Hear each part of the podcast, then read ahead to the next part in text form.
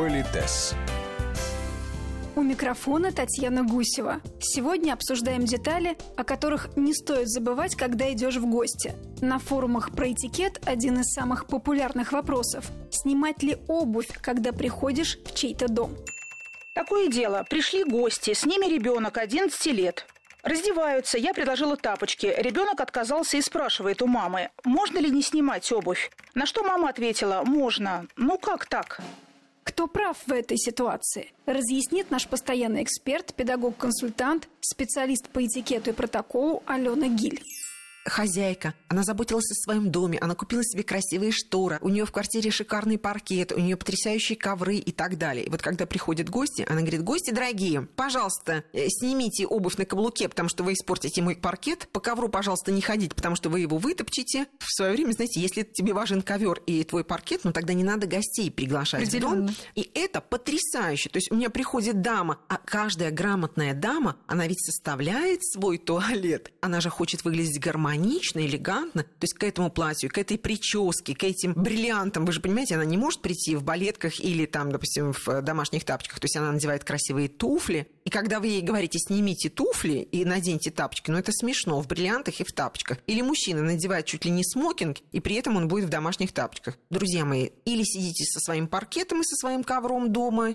и наслаждайтесь, да, или вы приглашаете гостей, или каким-то образом обозначите формат, что у нас будет очень демократично. Я прошу всех быть в casual, у меня священный паркет, поэтому прошу вас, одежда должна сочетаться с балетками, в которых вы ко мне придете. Ну, это другой вопрос, согласятся ли люди на такое количество условий, но тем не менее. Давайте так, вот сначала просто дружеская атмосфера. Татьяна, я прихожу в ваш дом, мы с вами тысячу лет друг друга знаем, и я понимаю, что я смогу разуться.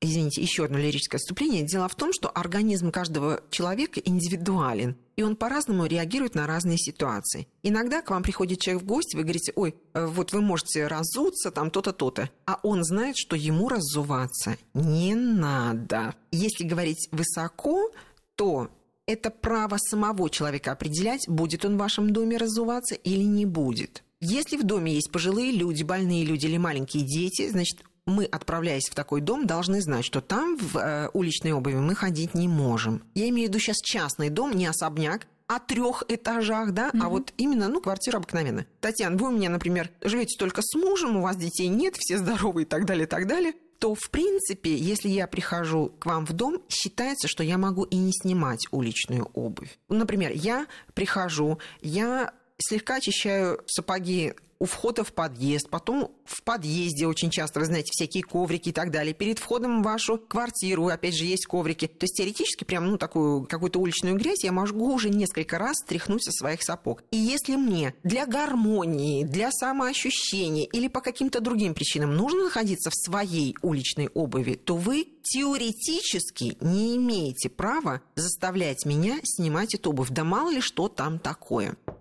Предлагать гостю свои тапочки с ноги нельзя. Это верх неприличия. Хозяевам следует иметь специальную гостевую обувь, пусть даже тапочки, но отдельные. Это вопрос гигиены.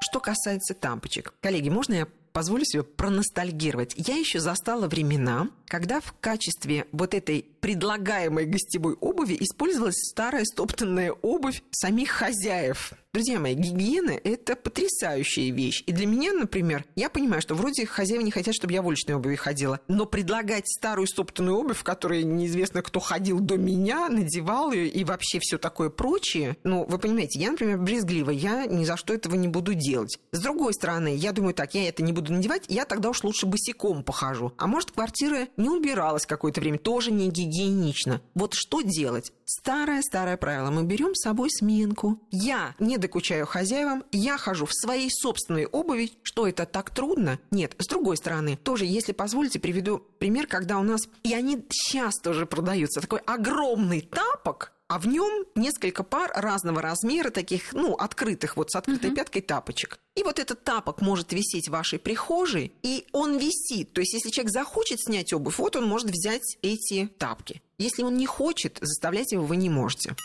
Вы пригласили в дом иностранца? Имейте в виду, что гостей из других стран может просто шокировать просьба снять уличную обувь. Путешествуя, не забывайте, в каждой стране свой обувной этикет. Уточнить это лучше заранее. Так, в Голландии вам спокойно предложат пройти в дом в уличной обуви. В Австрии большинство хозяев предлагает своим гостям специальные мягкие войлочные тапочки. В большинстве восточных стран обувь принято снимать.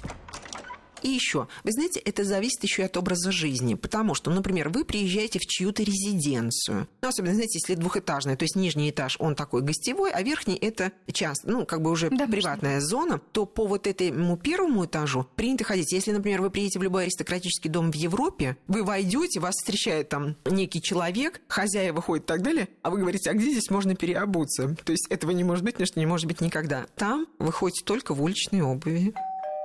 Алена Викторовна, если вы приглашены на день рождения и пришли с подарком, его а, нужно подарить в дверях или уже за столом? Потому что бывают разные ситуации, что он начинает уже в дверях вручать пакеты, цветы и так далее. Абсолютно. Вы правы. Давайте так, возьмем такой буквально карикатурный вариант. Вот иду я, зима, значит, я несу цветы, завернула их там в какую-то, например, газетку, ну, чтобы они не замерзли. Э, дальше у меня подарок в пакете. Я сама, значит, там в валенках э, вся замотана, чтобы не простудиться. Прихожу, и открывается дверь, а вы, именинница, собственно, сами мне двери открываете. А я вот в этом всем таком виде. Я думаю, так, Таня, ну раз я тебя уже все равно увидела, вот тебе Держи. цветы в пакете, цветы в газете, подарок в пакете, и сама я стою вся такая в валенках. Как нужно грамотно себя вести.